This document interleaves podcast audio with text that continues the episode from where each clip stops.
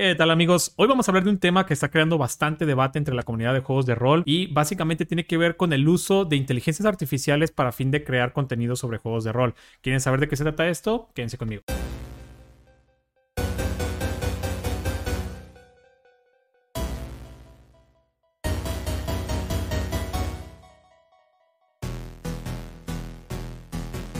Roll por Second Podcast. El show sobre juegos de rol comienza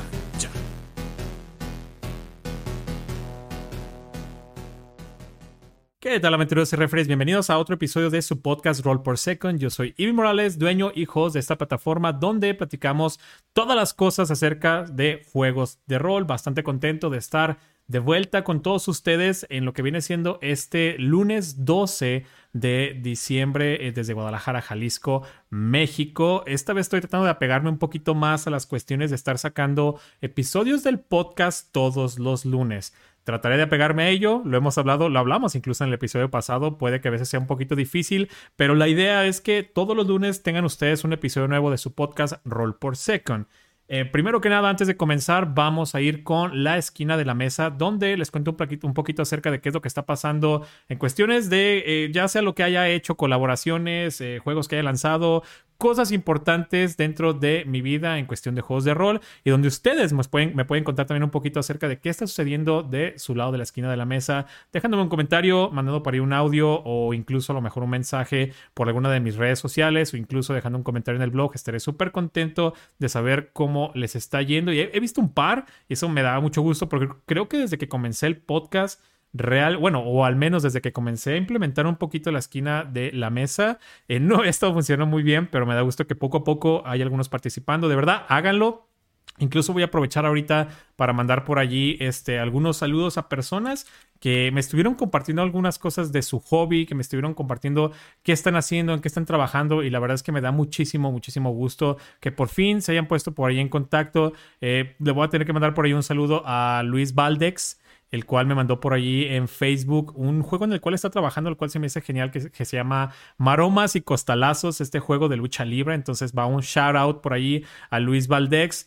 Y eh, también por ahí he estado hablando mucho con Mitch, el cual está haciendo este, un bestiario para Exium, sorpresa que se viene a lo mejor pronto, entre vaya otra gente que se está comunicando conmigo vía redes sociales. Así que si tú tienes algo, estás haciendo algún proyecto o algo de verdad, no dudes en contactarte conmigo, mándame un mensaje y yo voy a estar súper contento de ver tu progreso, eh, platicar acerca de, de, tu proyecto e incluso si lo requieres, a lo mejor dar un poquito ahí de asistencia, súper, súper contento al respecto. Ok, esquina de la mesa. ¿Qué tenemos, amigos? Primero que nada, quería mencionarles que eh, se viene próximo episodio de Andamos Arcanos juntamente, justamente con eh, un servidor. Para el próximo jueves va a estar ya disponible este episodio donde vamos a estar hablando de el RPG Mothership, el cual me encanta, me fascina. Entonces me, me di una vuelta por ahí, me invitaron para platicar de este increíble RPG. Así que estén atentos para este próximo jueves, episodio de Andamos Arcanos con Roll por Second, hablando de Mothership. Esa es la primera noticia. Segunda eh, noticia, amigos, probablemente todavía no está actualizado, pero en esta semana se viene un post que va a ser especializado para comprar eh, juegos de rol, en este caso, digamos, regalos desde la plataforma de Amazon. La idea de este post es básicamente hacerles a ustedes la vida muchísimo más fácil para fin de que puedan comprar productos que quedan prácticamente ocultos entre la cantidad enorme que tiene eh, Amazon.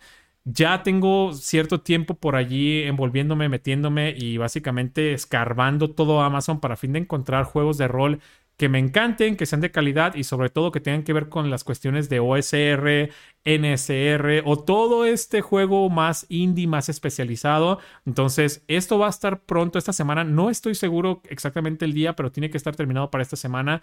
En su blog, ya saben que es rollporsecond.wordpress.com. Pueden encontrar todos los links de esta charla en la entrada de blog, en este blog que les acabo de mencionar, rollporsecond.wordpress.com, sección de blog. Y van a encontrar este, una entrada con el número de este episodio con todos los links relevantes. Este, eh, por ahí va a estar eh, la dirección. Incluso aquí mismo van a encontrar esta nueva entrada que les estoy mencionando. Que, obvio, si están escuchando esto en lunes, todavía no está lista, pero durante la semana estará. Espero que les sirva bastante y que puedan realizar algunas compras, ya sea para alguien querido o incluso a lo mejor para ustedes si es autorregalo, lo cual se me hace que está perfecto. Tercera noticia, amigos. Este sábado 18, que es, que es prácticamente el que viene este fin de semana. Sábado, digo, sábado, estoy, estoy diciendo, no. Domingo 18 de diciembre vamos a estar teniendo de vuelta la CobbleCon. Esta vez estamos hablando de la versión o la edición, más bien dicho, de diciembre. Antes de terminar el añito, vamos a aventar una CobbleCon más. Eh, hay bastantes mesas de juego todavía disponibles, pueden registrarse prácticamente de ya e incluso es súper importante que una vez que se metan, chequen las mesas disponibles y vayas apartando tu lugar. Sí, tenemos una, una plataforma donde te puedes meter, ver cuántos espacios quedan en la partida de tu interés e incluso ir apartando cada uno de ellos, lo cual me parece que es excelente idea, así que háganlo, vayan y aparten sus lugares. Mesas como que tenemos esta vez, Súper interesante en cuestión de, mesas. Tenemos por ahí una mesa de Morgborg eh, que va a correr por Iñandi. Tenemos también una mesa de Honey Heist. Este está súper, súper indie, súper bueno. Osos, básicamente corriendo una especie de atraco para fin de obtener miel. Está genial. Súper, súper de comedia. Muy cool. Ese lo va a correr por ahí eh, Quetzal Revolver. Tenemos también por ahí Dark Sun que es básicamente en la versión de segunda edición. O sí, o ok, ok, me estoy trabando demasiado eh, esta vez. Estamos hablando de Advanced Dungeons and Dragons segunda edición Dark Sun. Este setting súper, súper oscuro y de hecho me parece que es uno de los settings más cool de D&D. Desiertos enormes con un montón de cuestiones como tribales. Es un o barbáricas, podría ser también. Es un Seric excelente. Este lo va a estar corriendo DM Don Diablo. Tenemos también por allí una mesa que me encanta, que de verdad me, me fascinó bastante la idea cuando Ulises de Tirando Roll me propuso esta idea de que, oye, ¿qué tal? ¿Qué te parece si yo pongo eh, la próxima con una partida de Shrek? Y yo así como, ¿what? Shrek. Me dijo, sí, es en serio. Entonces tenemos esta aventura que se llama Capas, la prisión de cuentos de hadas. La verdad es que Ulises me contó un poco acerca de la trama que iba a tener y wow, está increíble. La va a correr con el sistema de hora de aventura, lo cual se me hace que está genial. Entonces, estas son solamente algunas de las, algunas de las mesas, de las diferentes mesas que tenemos para la próxima CobolCon.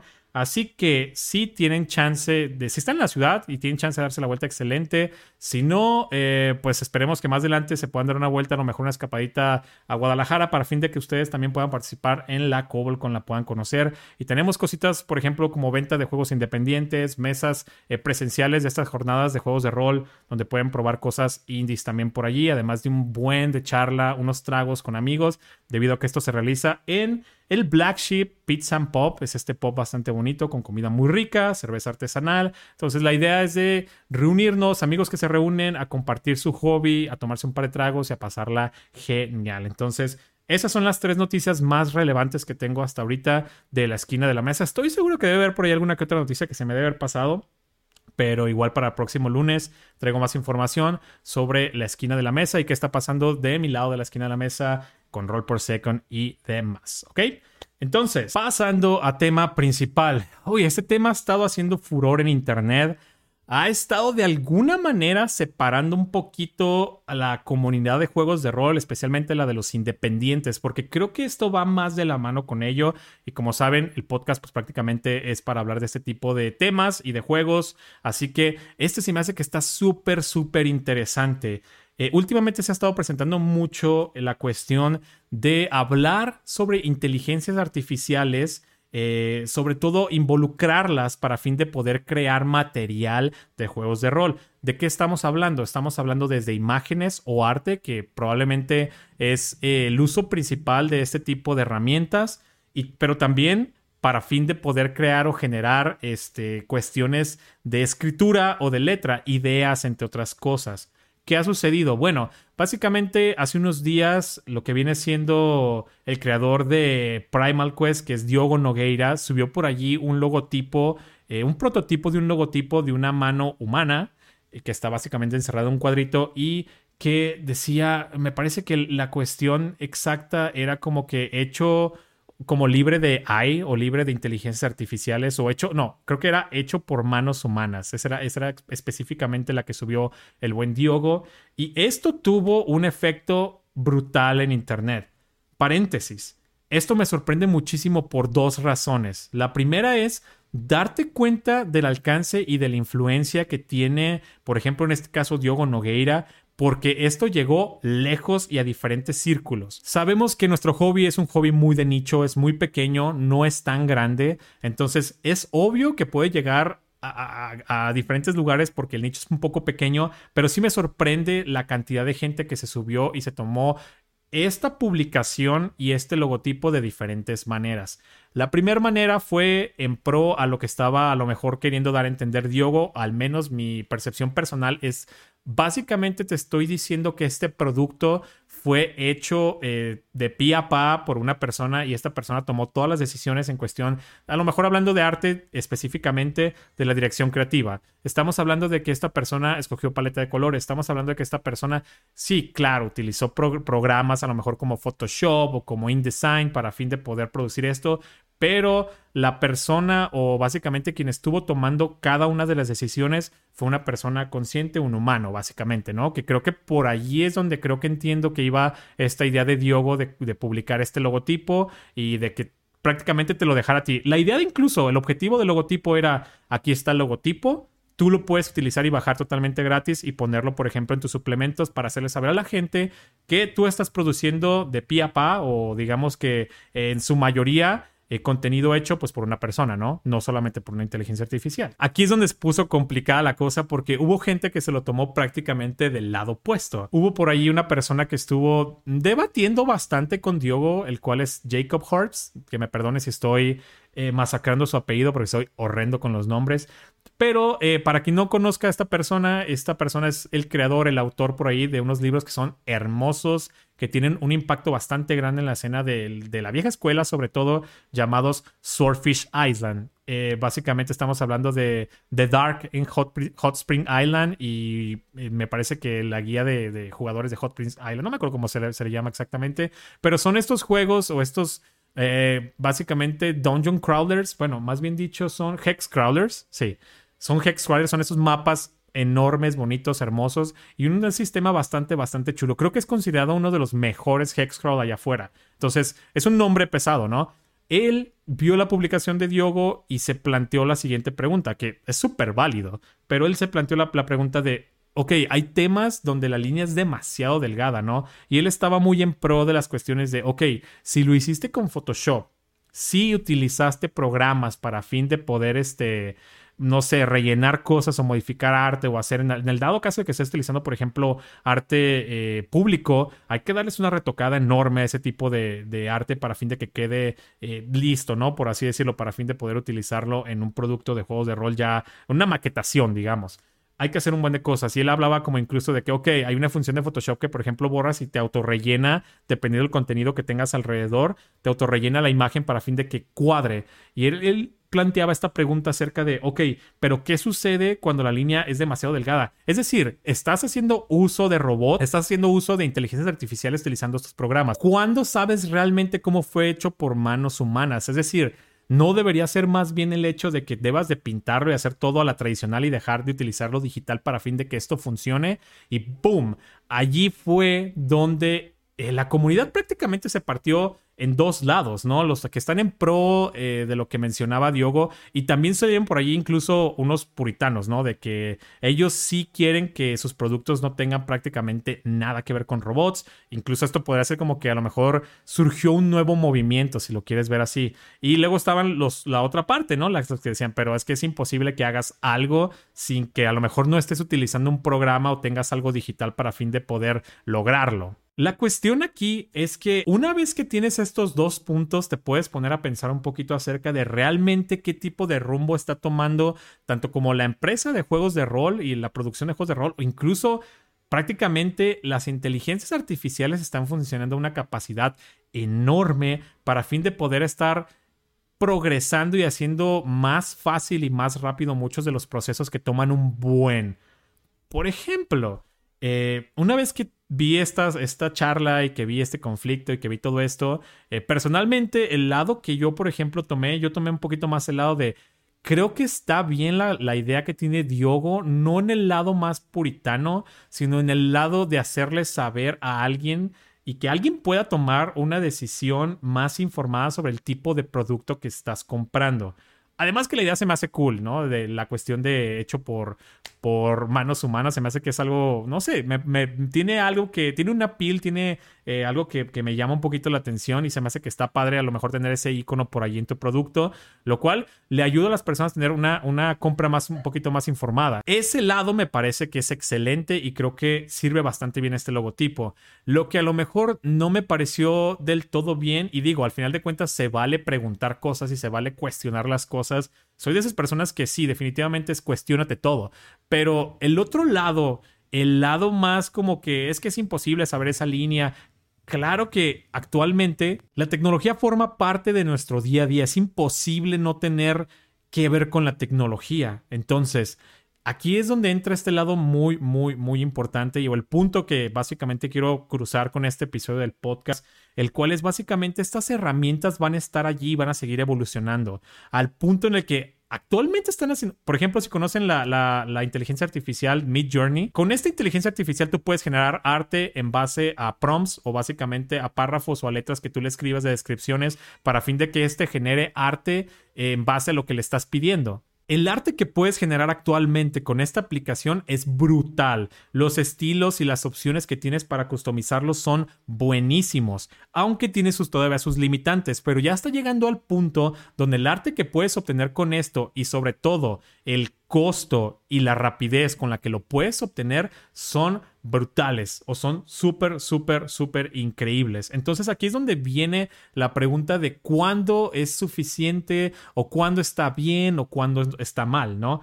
Por ejemplo, el buen artista de Morbor, Johan Nor, él comentó acerca de este tema muchísimo antes de que a lo mejor Diogo lo tomara en cuenta y otras personas de por ahí del internet, porque me tocó ver justamente el, el tweet que mencionaba que Mid Journey está muy bien para cuestión de, hablando un poquito más técnicamente, de composiciones o a lo mejor paletas de colores o básicamente tomarlo como una especie de referencia para fin de poder tener una pieza totalmente diferente modificando las ideas que te acaba de dar esa inteligencia artificial. Entonces, sí tienen un uso y sí se les puede sacar provecho de una manera no tan plástica o no tan, tan, tan, tan ser orgánica, por así decirlo. Entonces, sí puedes utilizarlas para fin de estar generando por allí ideas y cosas interesantes y luego tomarlo y moverlo. Incluso hay gente que, por ejemplo, estuvo haciendo mucho kit bash haces varias piezas, varias imágenes y luego las cortas y las mueves y las modificas y las transformas prácticamente en algo nuevo. O a lo mejor incluso puedes por allí ilustrar sobre ellas, hay varias técnicas que puedes utilizar para fin de no quedarte solamente el producto que te está saliendo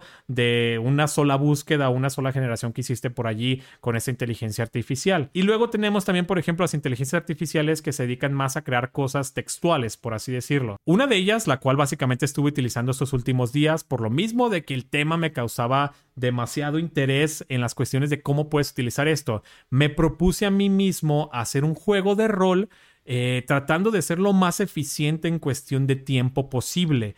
No quiero meterme muchas broncas de yo meterle mano a mucho. Quiero darle eh, básicamente el tratado que sea necesario, pero teniendo en cuenta que la velocidad de producción tiene que ser eh, lo más importante.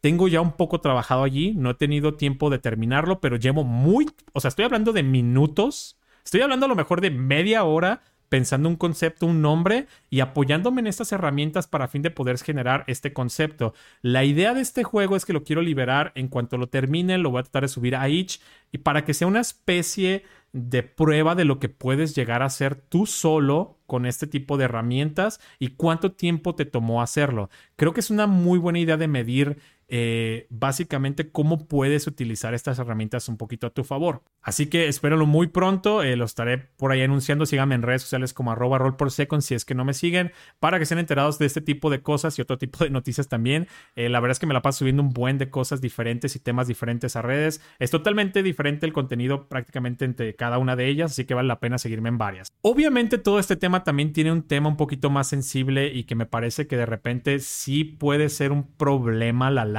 Hablando con los chicos de Potionless la vez pasada que fui justamente a grabar el episodio que les mencioné al principio de la esquina de la mesa, estuvimos hablando un poco acerca de las cuestiones de el arte generado por inteligencias artificiales, sobre todo con el buen Quetzal Revolver debido a que él básicamente se dedica a la ilustración y al tatuaje y le pregunté que él cómo se sentía acerca de la inteligencia artificial debido a que él sí es artista prácticamente de lleno, es su, es su oficio, entonces su opinión era importante para mí. Mencionó algo que no se me olvida, digo, la charla fue un poquito larga y sé que no vamos a alcanzar a abarcar toda la charla por acá, igual si quieren seguir con el tema pueden mencionármelo por ahí en comentarios y a lo mejor podemos hacer una segunda parte, incluso a lo mejor invitando a Quetzal y a otras personas a las cuales les puede interesar este tema, pero lo que me dijo que se me quedó muy, muy, muy grabado fue que muchas inteligencias artificiales estaban utilizando diferentes plataformas para fin de tomar referencias de arte y ojo, y paréntesis, a veces idénticas en composición y cómo se ven, o sea, prácticamente se las tomaban y agregaban un par de cosas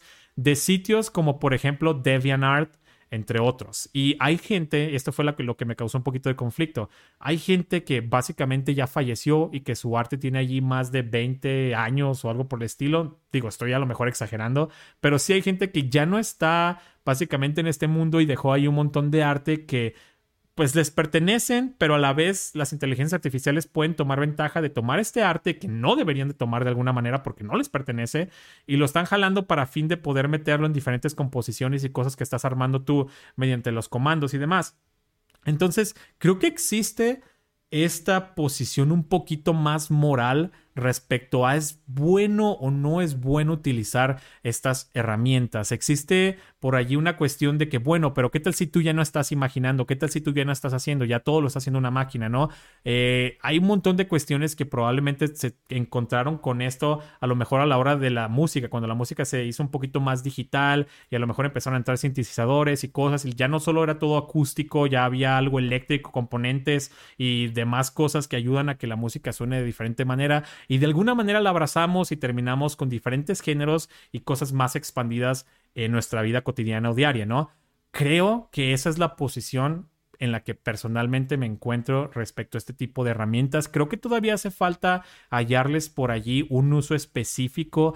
Creo que las herramientas por sí solas no sirven del todo. Sí, le puedes pedir una inteligencia artificial que te arme un plot o digamos una trama para a lo mejor una aventura, una historia y lo va a hacer, pero no siempre son precisas. Todavía no. De hecho, lo que da miedo pensar cómo van a ser estas herramientas en un futuro. Eso es lo que realmente me da, podría decir miedo, porque sí es un futuro muy oscuro en el cual ya no podría ser tan creativo o podría ser más creativo o, o, da miedo pensar que a lo mejor las máquinas nos van a terminar reemplazando en algún momento, no sé, es es algo que da un poco de miedo y a la vez es algo que también emociona bastante porque no hay nada mejor para mí que aprender a utilizar nuevas herramientas para fin de poderles sacar provecho y adaptarlas a algo como por ejemplo los juegos de rol, que es algo que amo bastante. Entonces hay una especie de sentimiento de emoción, de miedo y demás cosas mezcladas en conocer estos nuevos páramos o estos nuevos terrenos que nos presentan este tipo de tecnologías. Eh, algo que me, interesa, me interesaría saber un poquito más es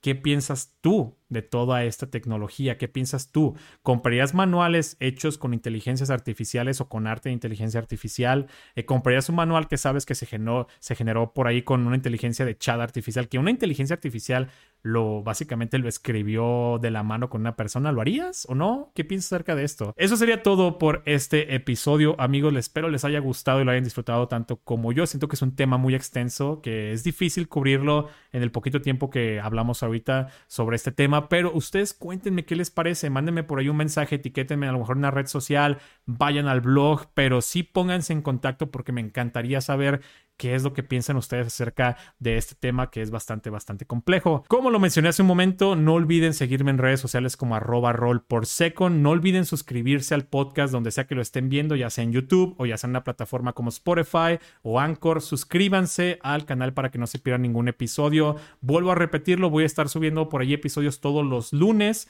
Eh, de podcast básicamente y los miércoles voy a tratar de estar subiendo por ahí reviews de diferentes libros y cosas que tenemos por ahí geniales para que ustedes lo puedan checar, los conozcan. Esto va a estar en el canal de YouTube, lo pueden encontrar como arroba roll por second. Yo soy Irving Morales y los veo hasta la próxima, ¿va? Cuídense. Bye bye.